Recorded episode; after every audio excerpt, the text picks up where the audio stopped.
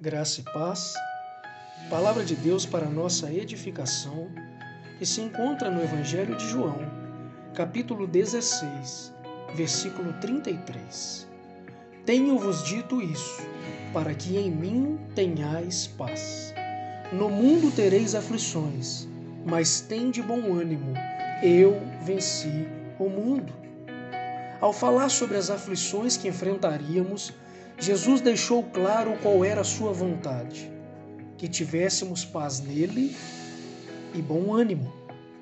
Enquanto muitos se desesperam para resolver os seus problemas, perdem de vista que a única coisa que realmente ajuda na hora da adversidade é manter a paz e o bom ânimo. Nossa força não vem de fora, ela não vem das circunstâncias nossa força vem de Deus. Veja o que o Senhor diz através do profeta Isaías, capítulo 30, versículo 15. Porque assim diz o Senhor Deus, o Santo de Israel: Em vos converterdes e em sossegardes está a vossa salvação.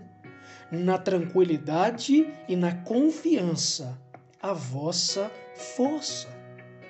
Na tranquilidade e na confiança está a nossa força.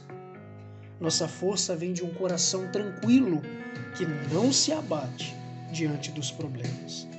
Portanto, meu amado irmão, minha amada irmã, confie, fique tranquilo.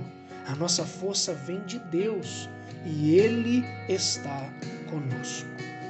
Não tenha medo, tenha fé. Que Deus te abençoe em nome de Jesus.